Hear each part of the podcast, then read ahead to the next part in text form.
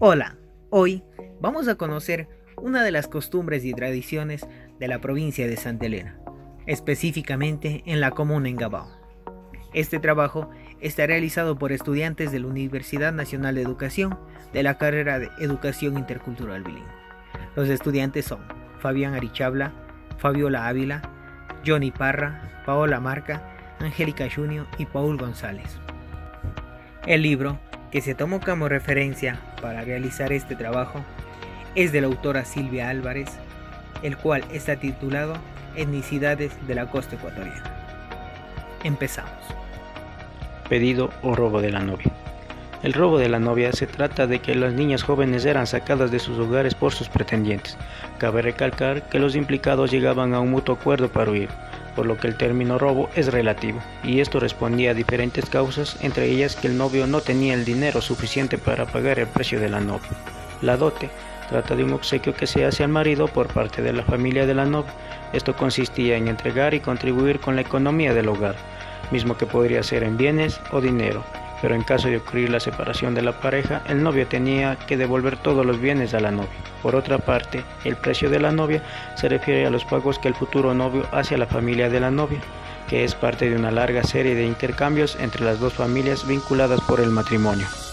También se hablaba de que los hombres preferían casarse con novias poco agraciadas, es decir, no tan bonitas porque eran menos propensos a ser engañados ya que pensaban que si era una novia bonita y hermosa, tenían la impresión de que los engañarían con otros hombres. Lo que se daba después de todo lo ocurrido era la práctica de pedido de perdón, donde la pareja regresaba a la familia de la novia y pedían perdón tratando de reconciliarse por lo ocurrido. Esto era una práctica habitual que se daba dentro de estos sectores.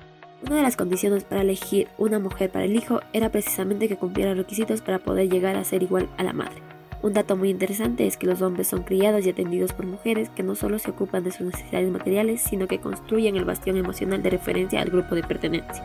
Sin embargo, existe una diferencia muy notable entre mujeres y hombres. Los hombres podían salir a jugar indoor y cartas con sus amigos, mientras que las mujeres tenían que tener autorización del padre para poder salir a una fiesta o cualquier otro evento. Dentro de la cultura de Gabao se tenía algunas creencias en torno al matrimonio, por ejemplo que la mujer para comprometerse debía realizar todo el procedimiento del robo de la novia. Otra de las creencias que se tenía es que la mujer debía llegar virgen al matrimonio, esto para evitar problemas con su pareja. Además, para que la mujer pueda contraer matrimonio se tenía una edad ideal, la cual era entre 22 a 25 años.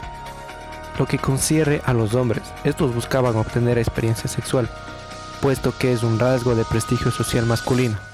Además, el hombre busca que la mujer sea poco agraciada y no apreciada para los otros hombres. La edad ideal para contraer matrimonio es a partir de los 20 años. Asimismo, el hombre buscaba hacer arreglos matrimoniales, los cuales respondían a perseverar situaciones de clases, distribución de bienes y recursos, además de posiciones de poder y prestigio étnico.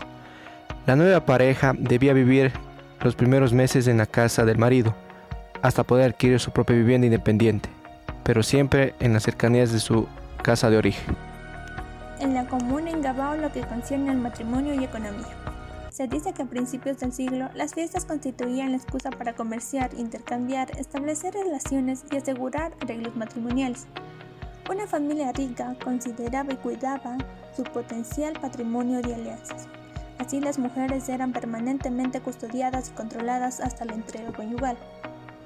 Para este periodo, el ganado vacuno constituye un indicador de primer orden asociado al parentesco como bien de acumulación, que permite distinguir la orientación de las alianzas familiares.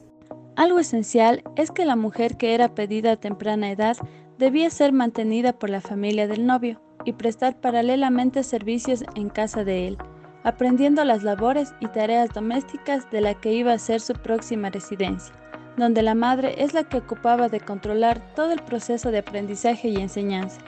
Finalmente, es necesario mirar al grupo étnico como un todo, con una fuerte estratificación interna que a la vez que construye identidades de oposición frente a la sociedad dominante, necesita apropiarse del control sexual de las mujeres para reproducirse. Esto ha sido todo de la historia Pedido o robo de la novia. Gracias por su atención.